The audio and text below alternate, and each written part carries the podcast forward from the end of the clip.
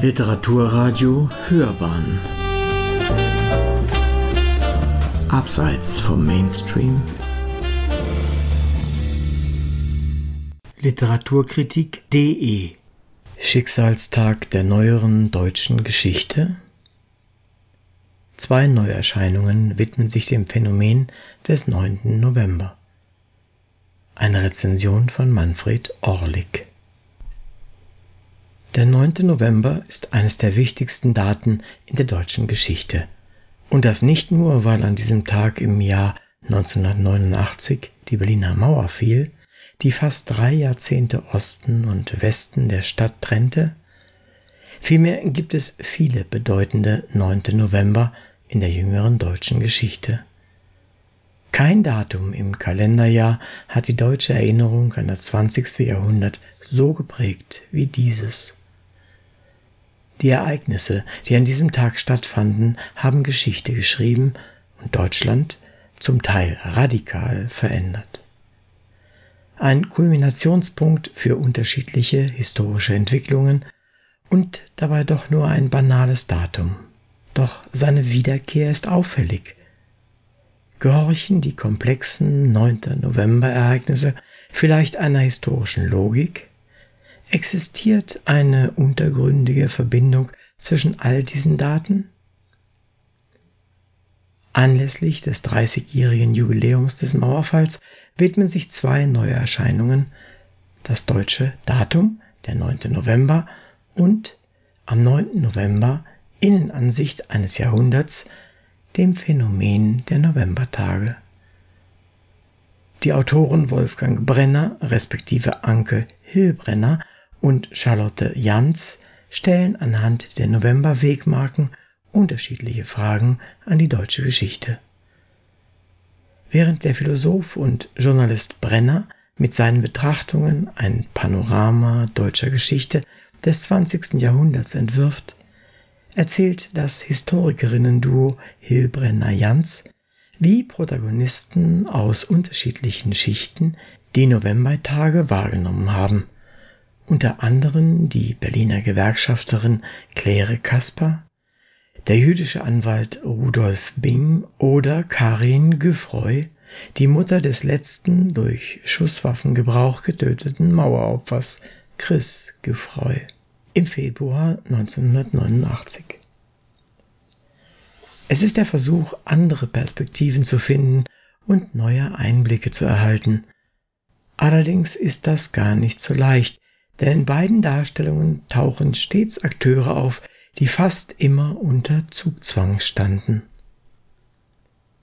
Am 9. November 1918 verzichtete der deutsche Kaiser Wilhelm II. auf den Thron und in Berlin wurde die Deutsche Republik ausgerufen. Damit endete nach fast 50 Jahren die Monarchie als Staatsform in Deutschland. Detailliert werden die revolutionären Ereignisse analysiert, die sich als zähes Ringen zwischen Militärs, Kaiser und Regierung äußerten. Für Brenner war der 9. November 1918 der Beginn einer zerstörerischen Zeitrechnung. Denn mit der Durchstoßlegende wurde das handliche Narrativ geliefert, das zum 9. November 1923 führte als der skrupellose Adolf Hitler von München aus versuchte, die Macht an sich zu reißen. Brenner betont, dass der Tag fortan ein ideologisches und politisches Eigenleben entwickelte, das für Deutschland dramatisch werden sollte. So war der 9. November 1938 bereits ein fester Termin im Kalender der Nationalsozialisten, der wie jedes Jahr zur Feier des Putsches von 1923 genutzt wurde, mit der Reichskristallnacht jedoch zum Tag der Besessenheit wurde. Bereits am 9. und 10. November wurden etwa 30.000 jüdische Deutsche in Konzentrationslager eingewiesen. Der Mechanismus der Gewalt war aber schon 1923 in Gang gesetzt worden. Brenner erinnert außerdem an den Vorabend des 9. November 1939, als im Münchner Bürgerbräukeller das Bombenattentat von Georg Elsler auf Adolf Hitler und weitere Mitglieder der NS-Führung fehlschlug. Der Autor geht dabei kurz der Frage nach, ob die Geschichte bei einem gelungenen Attentat anders verlaufen wäre. Er kommt zu dem Schluss, der Krieg und der radikale Antisemitismus wären fortgesetzt worden, sie gehörten längst zum Grundcharakter des Nationalsozialismus. Das halbe Jahrhundert von 1939 bis 1989 war jedoch nichts ohne den 9. November. Die deutsche Krankheit wirkte auch in dieser Zeit.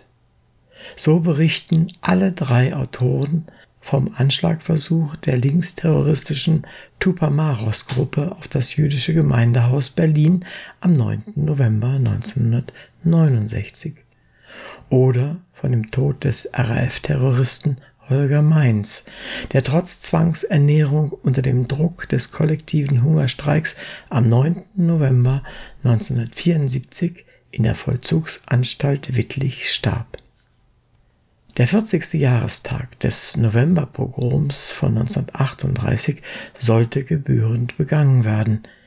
Erstmals gab es eine zentrale Gedenkveranstaltung in der Bundesrepublik, zu der allerdings der Zentralrat der Juden eingeladen hatte. In der Kölner Synagoge hielt Bundeskanzler Helmut Schmidt eine Gedenkrede, die, wie die ganze Veranstaltung, vom ZDF live übertragen wurde. Doch die deutschen Fernsehzuschauer wollten an diesem Tag auch unterhalten werden. Und so lief an diesem geschichtsträchtigen Abend im ZDF die 75. Folge der Spieleshow Dalli Dalli. Obwohl der Moderator und jüdische Mitbürger Hans Rosenthal sich monatelang um eine Verschiebung der Sendung bemüht hatte.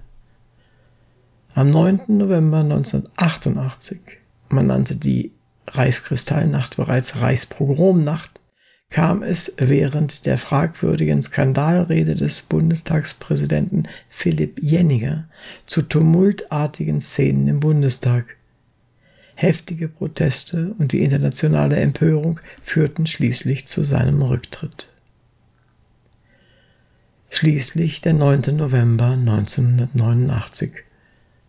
Obwohl es in den Monaten zuvor bereits zu friedlichen Demonstrationen oder zur Flucht von zahllosen DDR-Bürgern über Ungarn oder die Prager Botschaft gekommen war, hatten die wenigsten geglaubt, dass die Berliner Mauer an diesem Tag fallen würde. Dass der Stein dann ausgerechnet im Ministerrat der DDR ins Rollen kam, ist wohl eine Ironie der Geschichte. Die Autorinnen reflektieren ausführlich die Vorgeschichte und die Hintergründe dieses 9. November-Debakels aus Sicht der SED. Die ersten Monate nach dem Mauerfall sowie Tempo und Gang der Wiedervereinigung werden ebenfalls kritisch beleuchtet. So stellt Brenner abschließend fest, Zitat, der Druck aus dem Osten war so enorm, dass der schnelle und unsynchronisierte Beitritt die einzige Möglichkeit darstellte, das Ausbluten des Landes und den völligen Kollaps der Wirtschaft zu verhindern.